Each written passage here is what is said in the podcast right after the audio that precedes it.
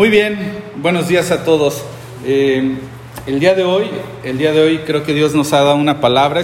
De hecho, es una palabra que Dios me ha permitido compartir en otro momento, pero eh, quiero hablar a tu corazón de una manera, creo que de parte de Dios nos ha estado tratando como iglesia en esta área. Pero ¿cuántos de ustedes no quisieran una fórmula para deshacerse de sus enemigos?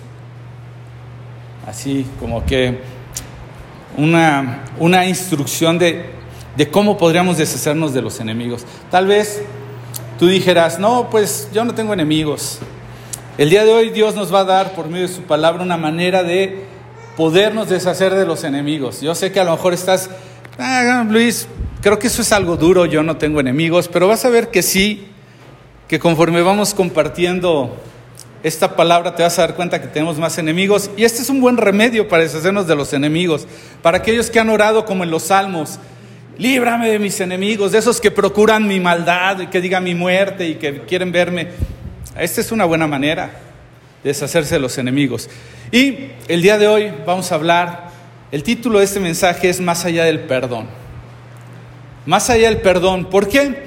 Porque con frecuencia se nos enseña a perdonar.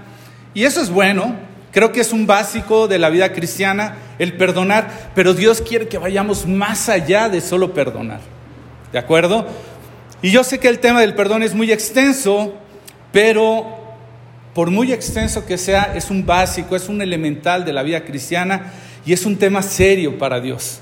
Entonces, imagínate qué tan importante no es para Dios el tema del perdón, que le ha dado un valor tan alto al punto de decir que Él entregó a su propio Hijo para el perdón de nuestros pecados. Imagínate, tan importante era perdonarnos que estuvo dispuesto a dar a su propio Hijo para perdonarnos.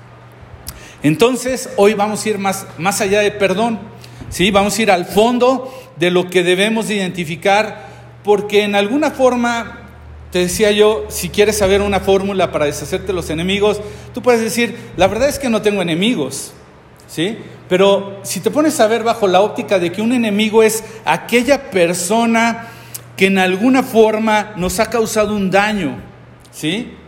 Alguna forma nos ha eh, metido en un nivel de sufrimiento o de dolor.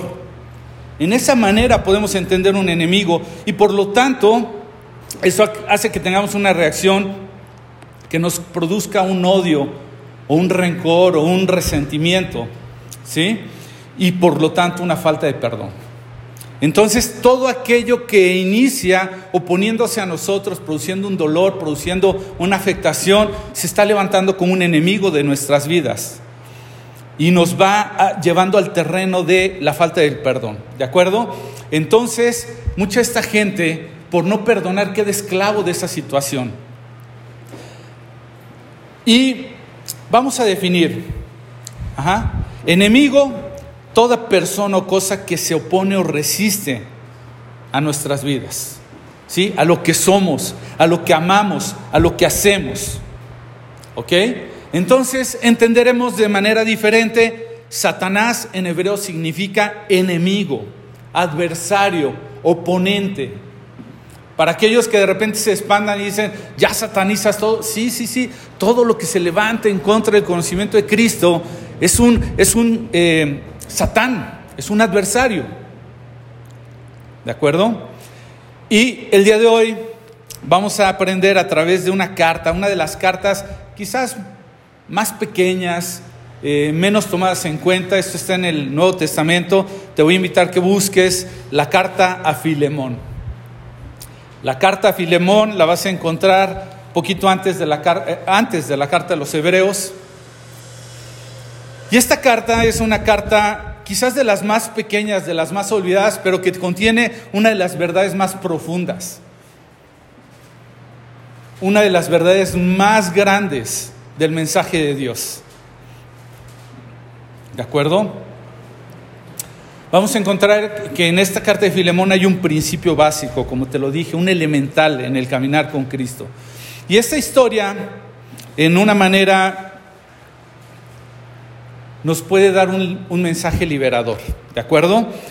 Lo vamos a leer, básicamente me voy a centrar capítulo 1, es nada más un capítulo la carta, pero aunque empieza desde el versículo 1 hasta el versículo 25, yo le voy a dar lectura, me voy a centrar del versículo 8 al 21, porque del 1 al 7 básicamente son saludos, que no están de más, dan un poquito de contexto, pero no mucho. Y básicamente ya del versículo 23, perdón, 22 al 25, ya como que es la despedida. El mensaje central al que me voy a centrar está entre el versículo 8 y el versículo 21, ¿de acuerdo? Entonces, mientras le damos lectura, vamos a encontrar que en esta carta, para que no te pierdas, para que tú y yo podamos tener una idea general, lo que tenemos es que se habla de Filemón de un hombre que seguramente era rico, porque vamos a escuchar que él vivía en Colosas, que era un hombre que tenía esclavos como los hombres ricos de aquella época.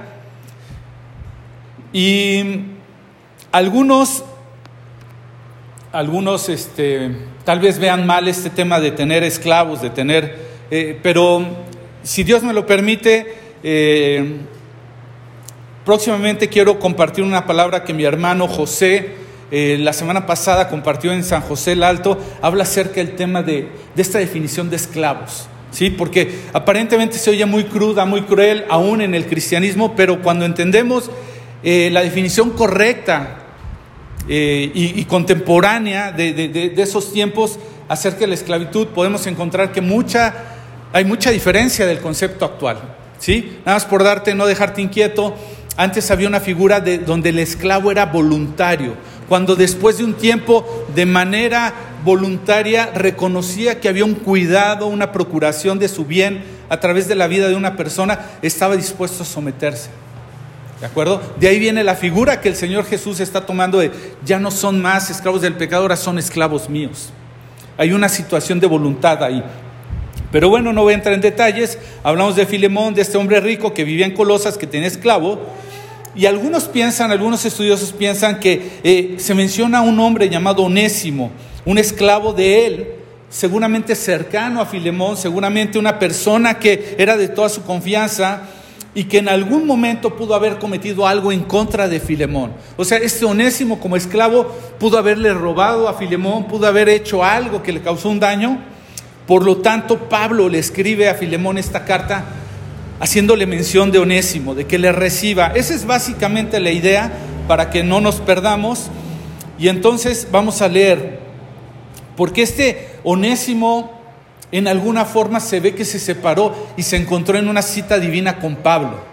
Dios los junta en algún punto y van a dar en la cárcel. No sabemos si por alguna razón lo que eh, Onésimo le hace a Filemón lo lleva a la cárcel y ella encuentra a Pablo. No lo sabemos, no hay, no hay detalle exacto en la escritura, pero lo que sí sabemos es que es compañero de prisiones de Pablo y entonces ahí lo conoce, eh, tienen este encuentro divino y entonces Pablo le escribe a Filemón y le envía a Onésimo como una especie de, reconciliación, le manda esta carta. Eso es de lo que está hablando. Entonces vamos a darle lectura porque en esta porción quiero que veas no una carta de Pablo a Filemón hablando de Onésimo. Quiero que lo leas como de parte de Dios, no de Pablo, a tu corazón, no a Filemón. Dios hablándonos a cada uno de nosotros, tomando en cuenta este consejo, ¿de acuerdo? No como una carta ajena a nosotros, sino como si Dios lo hubiera escrito para nosotros, ¿ok? Y si tú vas a tomar notas, que siempre lo recomiendo, el día de hoy tengo una Biblia a la mano, yo me voy a centrar en esta porción del 8 al 21 de Filemón, pero voy a hacer citas de algunos otros textos y no voy a dar tiempo que vayamos, vas a tener que tomar nota para después corroborarlo. Y el día de hoy voy a tomar una, una versión, nueva versión internacional, porque hay algunos detalles que me gusta cómo lo enfatiza. Entonces, si tu Biblia es diferente versión, en esencia dicen lo mismo, ¿de acuerdo? Entonces, primer punto, si estás tomando nota, el perdonar a nuestros enemigos nos acerca a lo sobrenatural de Dios. ¿De acuerdo? Vamos a darle lectura, versículo 8 en adelante hasta el 21 dice, por eso, aunque en Cristo tengo, bueno, te, voy a dar, ya me voy a aventar los primeros versículos de la carta, vamos a, a leerlo, dice Pablo, prisionero de Cristo Jesús, y el hermano Timoteo, a ti querido Filemón, compañero de trabajo, a la hermana Apia y Arquipo, eh, nuestro compañero de lucha, y a la iglesia que se reúne en tu casa. Que Dios nuestro Padre y el Señor Jesucristo les concedan gracia y paz. Siempre doy gracias a Dios al recordarte mis oraciones, porque tengo noticias de tu amor y de tu fiel fidelidad hacia el Señor Jesús y hacia todos los creyentes. Pido a Dios que el compañerismo que brota de tu fe sea, eficaz para la causa de Cristo mediante el reconocimiento de todo lo bueno que compartimos. Hermano, tu amor me ha alegrado y animado mucho porque has reconfortado el corazón de los santos. Y entonces ya empieza esta porción que te digo. Por eso, aunque en Cristo tengo la franqueza suficiente para ordenarte lo que debes hacer, prefiero rogártelo en el nombre del amor. Yo, Pablo, ya anciano y ahora, además prisionero de Cristo Jesús, te suplico por mi hijo onésimo quien llegó a ser hijo mío mientras yo estaba preso. En otro tiempo te era inútil, pero ahora nos es útil tanto a ti como a mí. Te lo envío de vuelta y con él va mi propio corazón. Yo hubiera querido retenerlo para que me sirviera en tu lugar mientras estoy preso por causa del Evangelio. Sin embargo, no he querido hacer nada sin tu consentimiento, para que tu favor no sea por, por obligación, perdón, por obligación, sino espontáneo. Tal vez por eso Onésimo se alejó de ti por algún tiempo, para que ahora lo recibas para siempre, ya no como esclavo, sino como algo mejor, como a un hermano querido, muy especial para mí, pero mucho más para ti, como persona y no como, perdón, como persona y como hermano en el Señor. De modo que, si me tienes por compañero, recíbelo como a mí mismo. Si te ha perjudicado o te debe algo, cárgalo a mi cuenta. Yo, Pablo, lo escribo de mi puño y letra, te lo pagaré. Por no decir que tú mismo me debes lo que, tú, lo que eres. Sí, hermano, reciba yo de ti algún beneficio en el, perdón, sí, perdón, sí, hermano, que reciba yo de ti algún beneficio en el Señor, reconforta mi corazón en Cristo. Te escribo confiado en tu obediencia, seguro que harás aún más de lo que te pido. ¿Te das cuenta? Está Pablo tratando de enviar a Onésimo por esta situación y lo primero que hemos dicho que perdonar a nuestros enemigos nos acerca a lo sobrenatural de Dios es porque en lo natural ya no existe eso en nuestro corazón. Si te das cuenta, Pablo lo que le está pidiendo, versículo 9, prefiero rogártelo. Dice, inicia el 8, dice, aunque en Cristo tengo la franqueza suficiente para ordenarte, es decir, podía ordenarlo, ¿sí? Pero dice, prefiero rogártelo en nombre del amor. Y más adelante, versículo 10, insiste Pablo, te suplico por mi hijo. ¿Te puedes imaginar a Pablo? Es más, ¿Cómo es un ruego? ¿Alguna vez le rogaste a alguien? Honestamente, ¿cuál es la actitud de una persona que ruega? ¿Qué puedes notar? ¿Qué puedes ver en una persona que ruega? Humildad, desesperación. Así, bueno, súplica también, le, suplica, le ruega, es decir, un, un dolor, un por me está doliendo, por favor, velo, entiéndelo. Ahora te lo pongo en esa manera, no Pablo suplicándole a Filemón. Dios dice, aunque pudiera ordenártelo, el día de hoy nos dice a ti y a mí, te ruego en nombre del amor, te suplico. Incluso en el versículo 12, te lo envío de vuelta y con él va mi propio corazón. En una súplica, en un ruego va el corazón de por medio. No hay manera de hacerse de lado cuando tú ves a alguien estar rogando, suplicando de esa manera. Y es importante tomar en cuenta que desde que el pecado entró en la humanidad, el perdón ya no está en nuestra naturaleza, ¿sabes? Es, es, una maldad que, que, que, en cierta manera nos está teniendo atados y nos mantiene con orgullo y nos tiene con una falta de perdón. Y este concepto de perdón ya no es tan sencillo para nosotros porque no está en nuestra naturaleza. Tú dirías, ¿cómo? Una pregunta, ¿tú recuerdas quién te enseñó a no perdonar? Quizás habrás visto algunos modelos, pero yo apenas conozco, es más, unos hermanos que recién tienen su bebé muy chiquito, cinco meses, seis meses, y sabes que con frecuencia recuerdan, uy, vieras, y me fui tantito, y cuando regresé, ni la carita me volteaba. ¿Alguna vez crees que sus papás le empezaron a hablar de lo que era el perdón y cómo se concebía el perdón y que debía perdonar? Porque tal vez me puedes decir que alguien te enseñó a perdonar. Cuando eras chiquito te dijeron, no, mira, te pegó, perdónalo y demás. Pero no perdonar, ¿quién nos enseña? Está en nuestra naturaleza pecadora, no perdonar. Y eso es lo que pasa. ¿Sí? Nadie nos enseñó a perdonar, a no perdonar, perdón. Y seguro tuvimos esos episodios con hermanos, con amigos, con gente que no perdonamos. Y no ha sido tan sencillo, ¿sabes? ¿Qué tal con alguno de nuestros familiares? Hemos tenido una lucha para perdonar con algún amigo, con algún vecino, compañero del trabajo. ¿Qué tal con el tiempo que nos ha tomado superarlo? ¿Te das cuenta? No está en nuestra naturaleza, no es sencillo. Entonces perdonar nos va a acercar a lo sobrenatural de Dios. Porque, ¿sabes una cosa? Cuando el hombre pecó, lo primero que entró fue una separación. Vino una muerte. Muerte significa separación. Y entonces el hombre empieza a sentir una culpa y se empieza a separar de Dios en Génesis. Y empieza a ver, de alguna manera, siente, se siente indigno de estar delante de Dios. Se empieza a esconder, se empieza a ocultar, se empieza a justificar.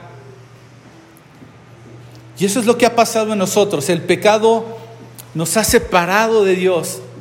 Porque pecar es salirte o desviarte de la comunión con Dios o de la voluntad de Dios. Y en alguna forma, el perdón, ¿qué es lo que hace?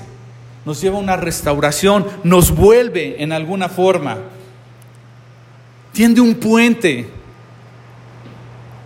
entre nosotros y aquel que nos ha agredido o aquel a quien hemos agredido. ¿Sí?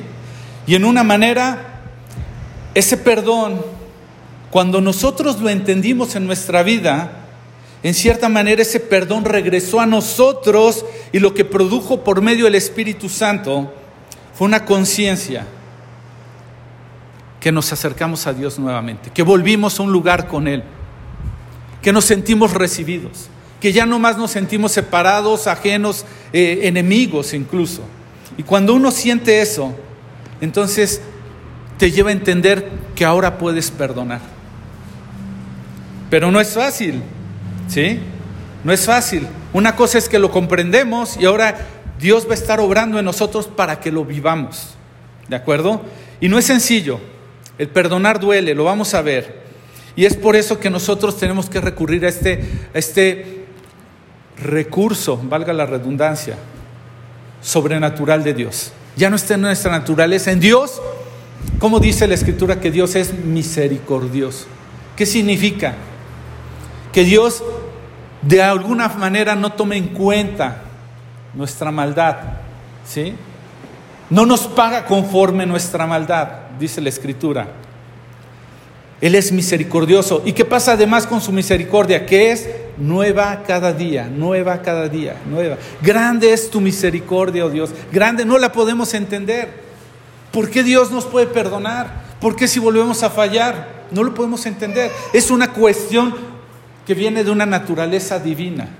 Perdonar es algo sobrenatural, está por encima de nuestra naturaleza, pero ahora que hemos recibido el perdón de Dios, podemos entender que debemos perdonar, podemos llegar a perdonar, así como hemos sido perdonados.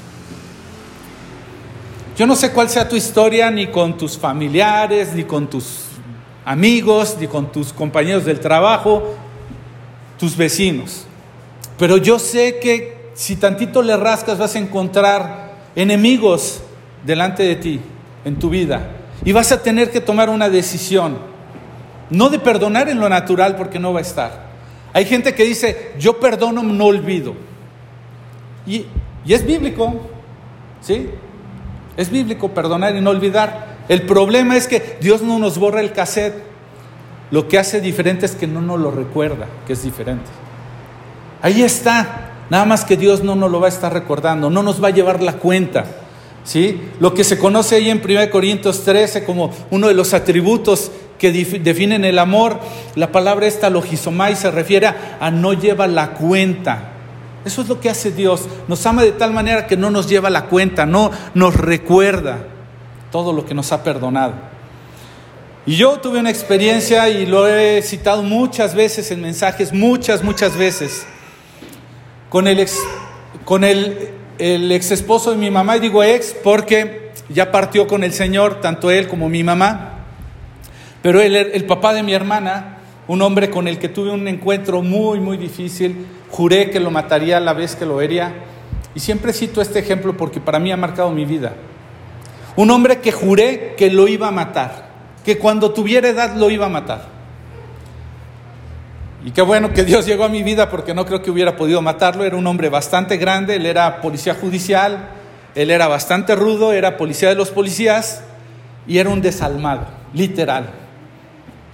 Era desgraciado y lo que le sigue. Y entonces Dios hizo una obra sobrenatural. Yo no podía perdonar.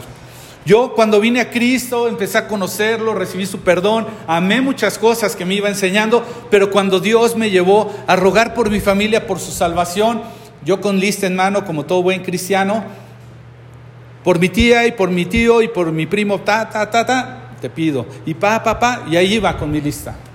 Y cuando llegaba mi mamá y a mi hermana decía, y por mi mamá y por mi hermana Geraldine, y me brincaba el siguiente renglón. Porque en mi corazón estaba este amigo ya se quedó. Este amigo, si yo no lo perdono, Dios no lo tiene por qué perdonar. Y así era. Y ahí lo voy a dejar el testimonio naturalmente, al paso.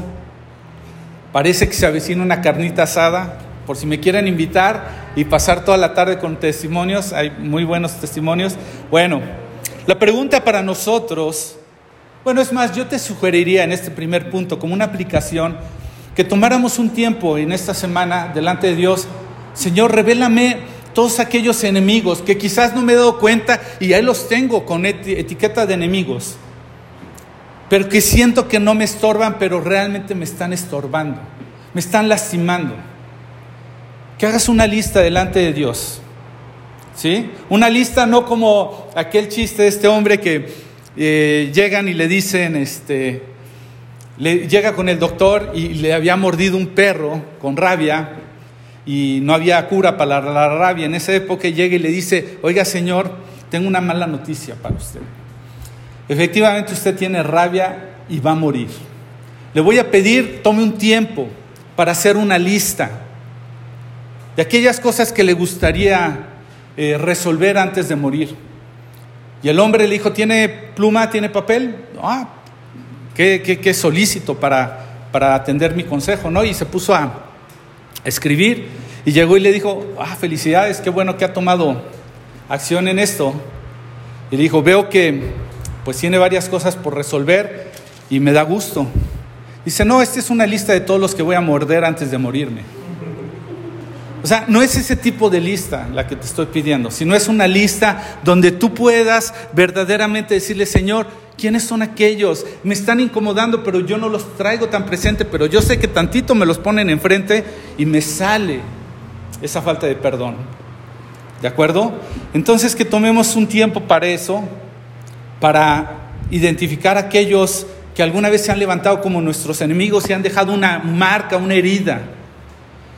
Y una vez que tengamos esta lista, que ubiquemos bien la situación que pasó y cuánto nos produjo de sufrimiento o de dolor, pidamos en oración porque Dios nos ayude a perdonar de forma sobrenatural. En nuestras fuerzas no va a estar. Solo Dios lo puede hacer. No está en nuestra capacidad, está en la naturaleza renovada que Dios nos está dando, que podemos hacerlo. ¿De acuerdo? Segundo punto, si tú estás tomando nota, el perdonar a nuestros enemigos nos va a acercar a la naturaleza de Jesús. No solamente vamos a ver la obra sobrenatural de Dios, sino vamos a empezar a ver la naturaleza de Jesús que Dios quiere formar en nosotros. Y entonces versículo 19, 17 al 19 de Filemón dice, de modo que si me tienes por compañero, recíbelo como a mí mismo. Si te ha perjudicado o te debe algo, cárgalo a mi cuenta. Yo, Pablo, lo escribo de mi puño y letra. Te lo pagaré por no decir que tú me debes lo que eres. Pablo a Filemón. Ahora te lo leo como de parte de Dios para ti y para mí. De modo que si me tienes por compañero, recibe a esa persona, pone el nombre o los nombres que quieras, como a mí mismo. Si te ha perjudicado o te debe algo, cárgalo a mi cuenta. ¿Conoces quién cargó por todo lo que nosotros hicimos, hacemos y haremos? Dice, yo Pablo te lo escribo de puño y letra, te lo pagaré, por no decir que tú mismo me debes lo que eres. Dios hablándonos respecto a esa persona, si te ha perjudicado, te debe algo, cárgalo a mi cuenta. Versículo 19, te lo pagaré por no decirte que tú mismo me debes lo que eres. Y es mediante la virtud del perdón que realmente Dios se reveló al mundo. No vino a revelarse de otra manera. Tú y yo hemos entendido poco y hemos ido comprendiendo poco del corazón de Dios a través de sentirnos perdonados, ¿sabes? El perdón nos va a conectar con Jesús, pero más adelante vamos a ver que no solamente con Él, sino con la cruz. Nos va a identificar con ese propósito por el cual vino y murió con nosotros. Y cuando nosotros perdonamos, participamos de esa crucifixión. Estamos realmente identificándonos. Estoy siendo crucificado con Cristo, dice la escritura en Filipenses. ¿De acuerdo? Y fíjate cómo lo dice, bueno, Gálatas 2.20, dice, he sido crucificado con Cristo y ya no vivo yo, sino Cristo vive en mí. A través de mí empiezo a tener esa naturaleza cuando yo perdono y entonces otros empiezan a ver a Dios. Dice, he sido crucificado con Cristo, ya no vivo yo, sino que Cristo vive en mí. Lo que ahora vivo en el cuerpo, lo vivo por la fe en el Hijo de Dios, quien me amó y dio su vida por mí. Y sabes una cosa, pocas cosas van a revelar realmente de manera tan clara el corazón de Jesús. Pocas. Como cuando nosotros perdonamos a la gente. Pasa, pasa, no, no distraes más, hija. Fíjate, pocas cosas van a revelar el corazón de Jesús en tu vida y en mi vida, como cuando extendemos el perdón a un onésimo, a una persona que nos ha dañado, a un enemigo. Ningún seminario nos va a forjar con el corazón de Jesús como esto. Es más, seguramente alguna vez has dicho, Señor, quiero ser más como tú. Y entonces te dice, bienvenido, te presento a tu onésimo. Y tú dices, ¿es en serio, Señor? No, no, es que quiero ser más como tú, sirviendo a la gente, predicando, parándome, cantando. No, no, no. Bienvenido, las grandes ligas. Aquí está tu onésimo para perdonar. ¿Sí? Lo he dicho en otras ocasiones, no importa cuántos sermones de Jesús, cuánto te los hayas memorizado cuánto de la escritura conozcas, cuántas puedas recitar de memoria. No importa incluso si pudieras sanar enfermos. Pocas veces el corazón de Jesús se revela tanto como cuando nosotros extendemos el perdón a un enemigo. Fíjate lo que dijo el Señor Jesús en el capítulo 6, y no es cosa menor, ¿eh? capítulo 6 del Evangelio de Lucas, del 27 al 36, dijo, pero ustedes que me escuchen, les digo, pero ustedes que me escuchan, les digo, amen a sus enemigos. ¿Te acuerdas? Decía Pablo a Filemón, aunque te lo puedo ordenar, no te lo ordeno, te lo ruego. Bueno, el Señor nos había ordenado, amen a sus enemigos.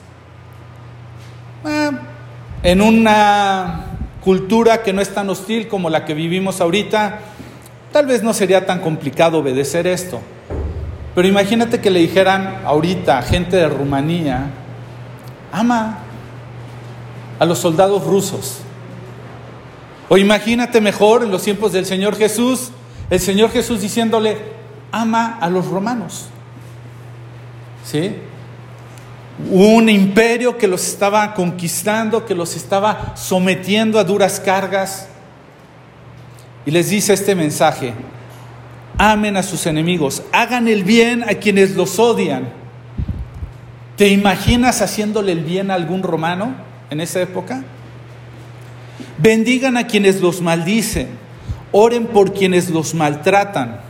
Si alguien te pega una mejilla, vuélvele también la otra. Si alguien te quita la camisa, no le impidas que se la lleve también la capa. ¿Sabes que había una práctica entre los romanos de querer despojarles los pocos trapos que tenían los judíos? Por diversión, porque no lo necesitaban. Lo hacen con el Señor Jesús. Poco antes de, de crucificarlo lo despojan de sus, de sus ropas. Por diversión. Imagínate que te quitan y todavía volteas. ¿Sí? A lo mejor tú eres de los que dicen, no, pues me la acabo de comprar.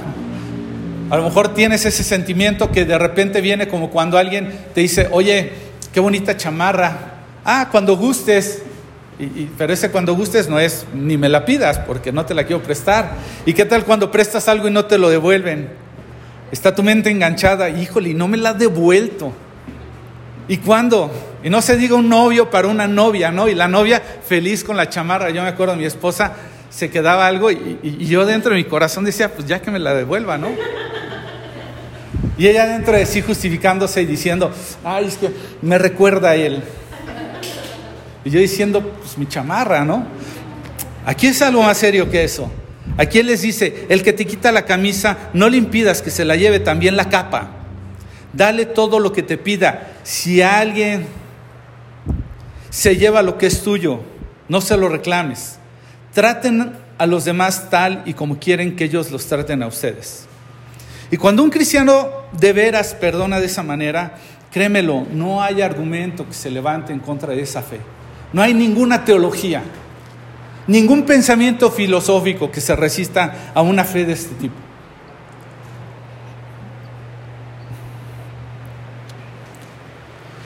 Tristemente muchas relaciones son rotas todos los días por falta de perdón, aún en los seguidores de Cristo, ¿sabes? Gente que se va de la iglesia, apenas escuchaba porque estamos resolviendo un asunto y digo estamos, yo no estoy presente, pero estoy participando en una manera, en una situación entre unos, eh, unas personas que asistían a un lugar y salieron de este lugar y empezaron a asistir a la iglesia con nosotros como Nueva Vida y tenemos que trabajar ese asunto porque necesitamos ver qué está moviendo a la gente para congregarse con nosotros y descubrimos que tienen un problema con los pastores de otro lugar. Y se busca una reconciliación, se busca uh, hacer las cosas de manera diferente y ves que no hay disposición del corazón de un lado o del otro. Y ves a la gente ir y venir de iglesias y saliendo y, no te abren con claridad su corazón porque dicen, em, simplemente Dios me confirmó.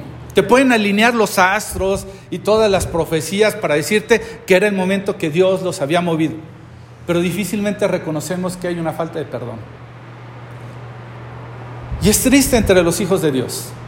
Para con hermanos de la misma familia, para con los padres y los hijos, para con los vecinos. Si queremos ser reconocidos de parte de Dios, como hijos de Dios, como con la naturaleza de Cristo, el perdón es exactamente el recurso que nos puede dar muchos argumentos. El perdón habla más del que lo da que del que lo recibe.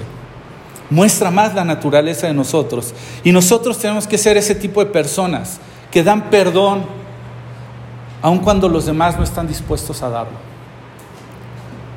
Ahora, ¿estaremos dispuestos a dar ese paso e ir a reconciliarnos con un corazón como el de Cristo? Punto número tres, el perdón a esos enemigos, a esas personas que se levantan contra nosotros. Nos va a acercar a la cruz y nos va a llevar más allá del perdón. Ahora sí, vamos a poder ir, ¿sí? Porque sabes una cosa, el Señor Jesús murió por el perdón de nosotros en la cruz. Pero eso no quedó ahí, fue más allá. Y el día de hoy quiero que vayamos a esa cruz donde Jesús paga por todos, por todos. No solo de aquellos que se creen muy buenos en esta vida y creen que se lo merecen. Que aunque esto pudiera ser posible, porque no existe, no. Jesús pagó en la cruz por todos. ¿Sí? Por todos. No nada más de quienes le recibieron. Aún de quienes no le recibieron, todos. Que no lo aceptaron es diferente. Algunos no lo aceptaron, es diferente o no lo han aceptado. ¿Sí? Pero Dios perdonó a todos sus enemigos. ¿Sí? Lo hemos visto en, semanas anteriores. Éramos enemigos de Dios. Romanos 5.10 dice, porque si cuando éramos enemigos de Dios, fuimos reconciliados con Él mediante la muerte de su Hijo, con cuánta más razón, habiendo sido reconciliados, seremos salvos por su vida. Y hemos hablado que esa palabra de evangelio lo que hace es traernos un mensaje de, ya no tengo nada contra ti, te perdono. Ya no eres mi enemigo. Entonces la cruz es el lugar a donde uno tiene que aprender a perdonar a sus enemigos, porque es ahí donde nos modelaron el perdón. Y entonces Lucas capítulo 23, que también te he hablado de esto semanas anteriores, 23 del 33 al 37 dice que cuando llegaron a un lugar llamado la calavera, lo crucificaron ahí junto a dos criminales, uno a su derecha y el otro a su izquierda. Padre, dijo Jesús, perdónalos porque no saben lo que hacen. Mientras tanto echaban suertes para repartirse entre sí la ropa de Jesús. La gente por su parte se quedó ahí observando y aún los gobernantes estaban burlándose de él. Salvó a otros, decían, que se salve a sí mismo si él es el Cristo de Dios, el escogido. También los soldados se acercaron para burlarse de él, le ofrecieron vinagre y le dijeron, si eres rey de los judíos, sálvate a ti mismo. Pero sabes una cosa, Jesús en esa cruz lo que nos enseña es que perdonar no significa salvarse aun cuando uno mismo pudiera hacerlo. No significa eso. Lo que significa perdonar es que alguien tiene que ser el, crucificado, el sacrificado. En el perdón, alguien tiene que ser el sacrificado. En otro momento, cuando van por el Señor Jesús para arrestarlo, están unas personas llegando para prenderlo y el Señor Pedro lo trata de defender ahí con un espadazo mal hecho. El pescador jugando al espadachín con los soldados romanos, quiero suponer, unos buenos soldados, imagínate, como que me pongo a enseñar manejo de armas con un soldado, es como para darte risa. Por eso es que ni lo mata, le vuela la oreja. El Señor Jesús con una cara que casi me la puedo imaginar, no está escrita en la escritura, agarra la oreja y dice, ay Pedro, me van a disculpar este ridículo, ¿verdad? Este, y, y le pega la oreja. No, no, no lo dice la escritura. Pero es de risa lo que intenta Pedro delante de... Pero dice el Señor Jesús, ¿tú crees que no pudiera rogar a mi Padre que mandara una legión de ángeles y me defendiera? Eso es lo que dice el Señor. En otras palabras, nos enseñó que no significa salvarse a uno mismo, aun cuando pudiera hacerlo. Es lo que le están reprochando. Si tú eres el Cristo, ¿por qué no? Te salvas. Pero lo que nos enseñó es que alguien tiene que ser el crucificado. Él con sus brazos extendidos, miró al cielo y dijo, versículo 34 de Lucas 23, Padre, perdónalos, no saben lo que hacen. No saben lo que hacen. Él intercedió. Él hizo algo impresionante. Fue más allá del perdón, porque lo de menos era perdonarlos. Él intercedió por ellos. Él no solamente dijo, está bien, está bien, te perdono como muchos de nosotros, cuando decimos, ok, ya entendí, me dices Dios que tengo que perdonar, ok, esa persona me ofendió, lo perdono. Déjamelo ahí, de lejitos, no quiero nada con él. Él feliz, yo feliz. No, más allá del perdón te lleva a interceder aún por aquel que te ofendió. Él fue más allá del perdón. Y entonces Mateo capítulo 6 en lo que conocemos este Padre nuestro. Nos dice en el versículo 14 y 15, porque si perdonan a otros sus ofensas, también los perdonará a ustedes su Padre Celestial. Pero si no perdonan a otros sus ofensas, tampoco su Padre les perdonará a ustedes las suyas. Ah, ah, ah, espérame Luis, espérame Luis, esto no me está gustando porque lo que me han enseñado es que Dios, Dios es amor, Dios es santo, es compasivo, pero también Dios es justo y es vengador. Es vengador. En el mismo Evangelio, Mateo capítulo 12, versículo 17 al 21 dice, no paguen a nadie mal por mal. ¿Ok? Ustedes no. Procuren hacer lo bueno delante de todos, si es posible, y en cuanto dependan de ustedes, vivan en paz con todos. No tomen venganza, hermanos míos, sino dejen el castigo en las manos de Dios, porque está escrito, mía es la venganza, yo pagaré, dice el Señor.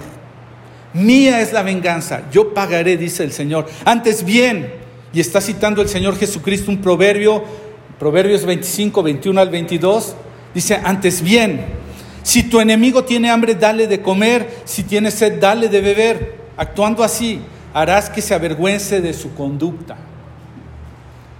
O ascuas de fuego sobre su cabeza.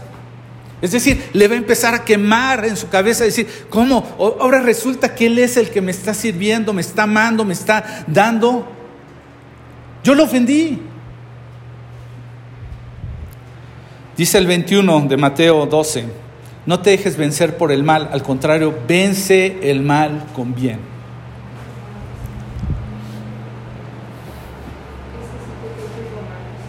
No, lo que acabo de leer es Mateo 12, 21. No te dejes vencer por el mal, al contrario, vence el mal con el bien. Y a veces oír que, que Dios es un Dios vengador nos hace pensar algo malo de parte de nuestro Dios, pero sabes una cosa, lo estamos viendo desde una perspectiva humana con maldad. ¿Por qué? Porque hemos, hemos entendido la venganza desde una perspectiva negativa. Sin embargo,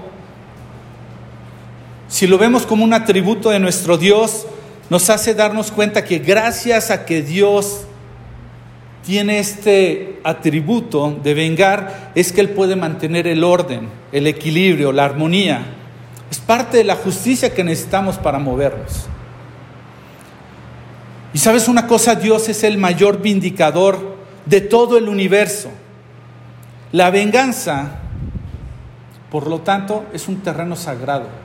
Es un terreno a donde ni tú ni yo debiéramos de pisar. Porque entonces nos estamos igualando a Dios, como si nosotros pudiéramos tener el elemento justo de equilibrio para poder actuar. Dios usa la venganza como una vindicación, ¿sí? Y por muy ungido, por muy espiritual, santo, arcángel, apóstol, pastor que te sientas, no puedes entrar al terreno de la venganza. Ese es territorio santo, sagrado de nuestro Dios. Y para que no te quedes perdido, ¿qué es esto de que Dios es el mayor vindicador de todo el universo? Un vindicador es un defensor en favor de alguien contra alguna acusación. Es un justiciero. Por eso le traducen de repente a las peliculitas Avengers o Vengadores, justicieros, etc. Es alguien que va a luchar por una causa para tratar de establecer la justicia. Y Él es el mayor vindicador. No hace la venganza como nosotros con ese sentido negativo y de pecado que dice, me las vas a pagar. Te voy a enseñar ahora sí con quién te metiste. No, no, no. Dios lo hace hasta donde va a encontrar su justicia y su equilibrio. Entonces, yo estoy seguro que alguna vez en nuestra vida hemos hecho algo con una consecuencia terrible. Y no sucedió nada. Yo creo que todos lo hemos experimentado, ¿cierto? Hemos podido experimentar lo que es la misericordia de Dios. Casi, casi que te estás así como de ya esperando a ver a qué horas llega y no pasó nada. Y no pasó nada. ¿Es en serio? ¿Se le escapó a Dios? No. Dios no se le va una. Su misericordia, Él sabe en qué forma utilizarla y de qué manera. El cuarto punto, bueno, perdón, y una aplicación para ello. Yo creo que como discípulos de Cristo no existe perdonado sin perdonar. ¿De acuerdo? Si tú te has visto en la cruz y has visto en ello el pago por ti, no tienes argumentos. Entre más te acercas a la cruz te quedas sin argumentos para no perdonar. El cuarto punto, si estás tomando nota y con esto voy a terminar, el perdonar a nuestros enemigos nos lleva más allá, iniciando un avivamiento. ¿Te puedes imaginar? ¡Wow! Un avivamiento. Y veamos cómo inicia un avivamiento con esta relación del perdón. En el capítulo 7 del libro de los Hechos tenemos el pasaje donde Esteban está siendo apedreado. En el inicio del capítulo 7 de, de Hechos, recordarás que él empieza a hablar en, en un lugar, Esteban, y se empiezan a ofender. Y se ofenden de tal forma que lo empiezan a orillar y lo van llevando hasta un punto en donde pues, prácticamente pierde la vida. ¿Sí? Así es como empieza el, capítulo el capítulo 7 del libro de los Hechos. Tenemos un discurso de Esteban ante un consejo y él empieza a hablarles acerca de lo que Dios hizo a través de Abraham, de Moisés y demás y llega hasta el punto de presentar al Señor Jesucristo y de repente Imagínate cómo les dice en el 51 de 7, dice, tercos, duros de corazón, torpes de oídos. Ustedes son iguales que sus antepasados. Siempre resisten al Espíritu Santo. Y bueno, ahí les empieza a decir, ¿y pues qué creen? Que se ofendieron. Entonces, versículo 54 dice, al oír esto, rechinando los dientes, montaron en cólera contra él. Pero Esteban, lleno del Espíritu Santo, fijó la mirada en él fijó la mirada en sus enemigos y los maldijo. Y los empezó a insultar y les pidió que descendiera fuego sobre ellos. No, no, no, no. No te equivocaste, no me equivoqué. Mi Biblia no dice eso ni la tuya. Lo que dice es, pero Esteban lleno del Espíritu Santo fijó su mirada en dónde? En el cielo. Y vio la gloria de Dios y a Jesús de pie a la derecha de Dios. El 56 dice, veo el cielo abierto, exclamó, y al Hijo del Hombre de pie a la derecha de Dios. Entonces ellos gritando a voz en cuello se, se taparon los oídos y todos a una se abalanzaron sobre él. Lo sacaron a empeñones fuera de la ciudad y comenzaron a apedrearlo. Los acusadores le encargaron sus mantos a un joven llamado Saulo. Mientras lo apedreaban, Esteban oraba, Jesús, Señor Jesús decía, recibe mi espíritu. Luego cayó de rodillas y gritó, Señor, no les tomes en cuenta este pecado. Cuando hubo dicho esto, murió. ¿Te das cuenta? Lo que tenemos aquí que es un hombre que le empieza a pasar mal. Un hombre que le empieza a pasar mal, pero no como un, bueno, igual que un delincuente, ¿has oído estas noticias a donde de repente han agarrado a alguien en el pobladito no sé qué y el poblado empieza a hacer justicia por su propia mano y empiezan a lincharlo? Está viviendo lo mismo que un hombre así. La diferencia es que aquí no había hecho nada malo. Había llevado el mensaje de Dios. ¿Sí? Él estaba padeciendo por hacer algo que era correcto delante de Dios. ¿Sí?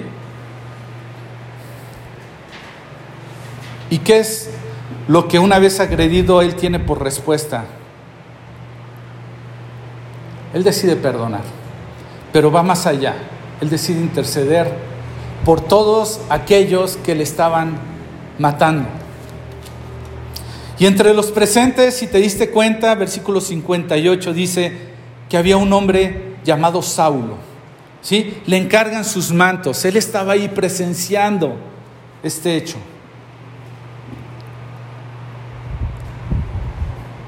Y sabes una cosa más adelante, el versículo 60 dice, luego cayó de rodillas, gritó, no les tenemos en cuenta su pecado. Y dice más adelante, Cuando hubo dicho esto, murió. Y dice, y Saulo estaba ahí aprobando la muerte de Esteban. Estaba de acuerdo por lo que estaba muriendo ese hombre. Aquel que le encargaron las ropas, estaba de acuerdo.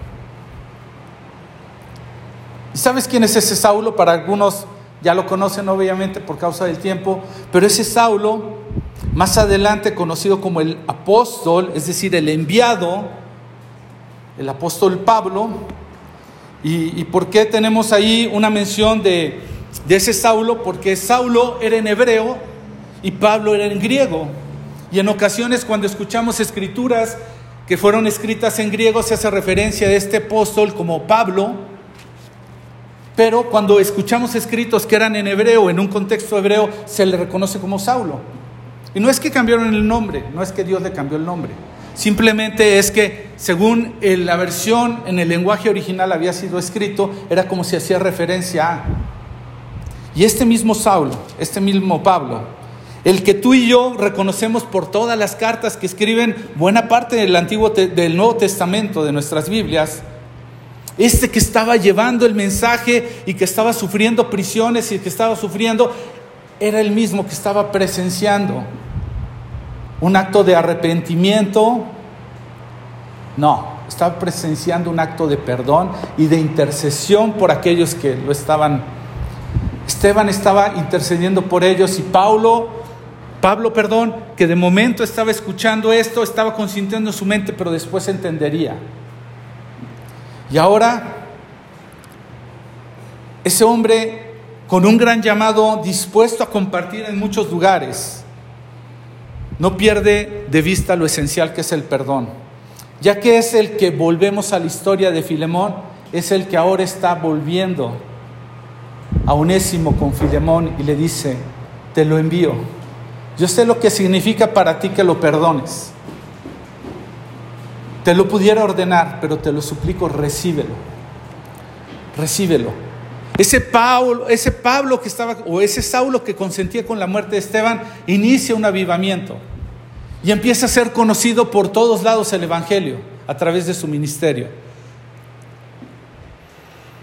¿Qué tal si nuestro perdón puede hacer la puerta que abra para que los que nos rodean conozcan el perdón de Dios y lo reciban? Te hablé de este Miguel, el esposo de mi mamá, y algunos han escuchado mucho este testimonio. Cuando Dios me llevó de una manera fortuita, el testimonio es muy largo, a compartirle acerca de Cristo en un hospital, Dios ya había hecho la obra, pero de una manera increíble, sobrenatural, le dijo que hablara conmigo. Y con todo mi orgullo, con todo, quise decir con todo mi cristianismo, pero la verdad es que no era con todo mi orgullo fui y visité a, a Miguel. Le compartí del Evangelio, pero recuerdo una oración. Una oración porque mi madre me decía, te pido ora por él, se encuentra muy mal. Y yo decía, mamá, bueno, originalmente me pidió mi mamá que fuera a México a verlo, porque estaba muy mal, a punto de morir. Dije, mamá, no voy ni para tu cumpleaños, ni a Navidades, ni a nada, por no encontrarme con él. O sea, ¿cómo me pides que vaya? Perdóname si te sueno muy espiritual, pero era mi corazón. Y le dije, lo que voy a hacer es orar por él. Mira, ¿eh? que la oración es poderosa.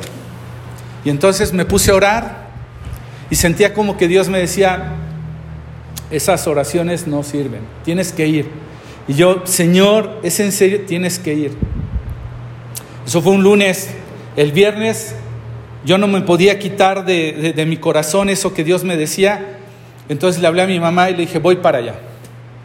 Me paro aquí, quienes conocen la carretera a la Ciudad de México, en donde está el Conín, una gasolinera, me paro y oro y le digo, Señor, ah, ah perdón, una omisión. Durante esa semana de oración el Señor me decía, tus oraciones no sirven aquí, tienes que ir porque Él va a ser la punta de lanza para que tu familia conozca de Cristo. dije, ¿es en serio, Señor? El viernes tomé mi carrito, me fui, me paré ahí frente al Conín, me persiné. No, no es cierto. Dije, llévame con bien. No, no es cierto. Me paré ahí y oré a mi Dios. Y le dije, Señor, todavía arrogante en mi corazón, le dije, yo sé que tú me has prometido que mi familia va a escuchar a través de este hombre. Yo voy a cumplir mi parte. Y arranqué. Y ahí voy. Y el testimonio, insisto, es muy largo. Al final del día recibió a Cristo, entregó su vida, empezó a obrar. Al principio lo hizo muy mal, Miguel. Dios me permitió empezarlo a disipular. Y finalmente vino un momento en el que él tenía que morir de cáncer años después. Mi familia que iba a visitarlo, pero realmente iban a visitar a mi mamá porque se dolían de ver a mi mamá sufrir, iban, la veían y tomaban uno o dos minutitos pues para entrar, ni modo que ir a ver al enfermo y no ir a entrar a ver al enfermo. Y pasaban y de repente les empezaba a compartir de Cristo. Y con una tranquilidad diciéndoles, no te preocupes por mí, yo voy a un lugar seguro y voy a un lugar de paz, donde no va a haber este dolor, donde no voy a llorar. Te animo que te preocupes por ti ahora que puedes. Arrepiéntete, recibe a Cristo. Y entonces mi familia salía llorando muchas veces de estos encuentros porque lo que encontraba es que creían que iban a dar consuelo a una persona y salían siendo consolados en su vida. Y varios de mis familiares recibieron el mensaje de parte de este hombre. Y amé la obra de restauración que Dios hizo. Jamás lo creí. No es posible. Y gracias a Dios, por un perdón se puede iniciar un avivamiento. No estorbemos la obra del Señor. Tu familia, la familia de alguien más, puede ser bendecida por la salvación a través del perdón.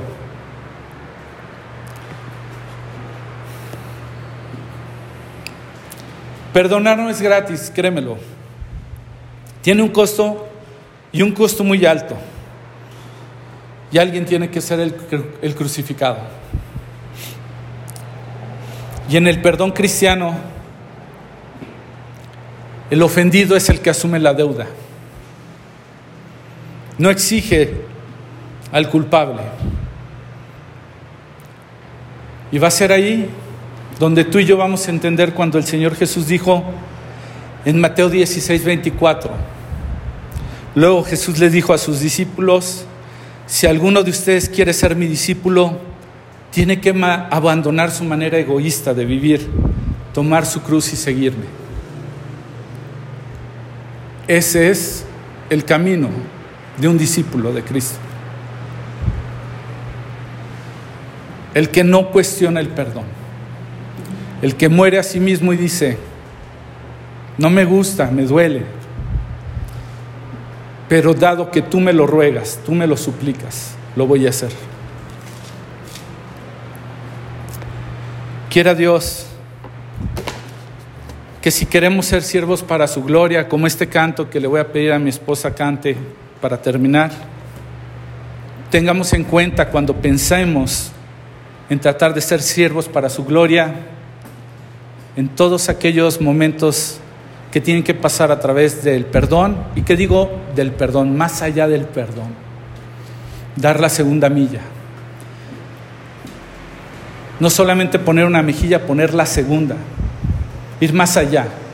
Esperando que Dios haga una obra sobrenatural en tu vida, en mi vida y en la vida de los que hemos ofendido nos han ofendido. Y quiera Dios un día nos podamos abrazar como yo me abracé con Miguel antes de morir le dije, y nos vamos a ver, te lo aseguro. Así obra el perdón.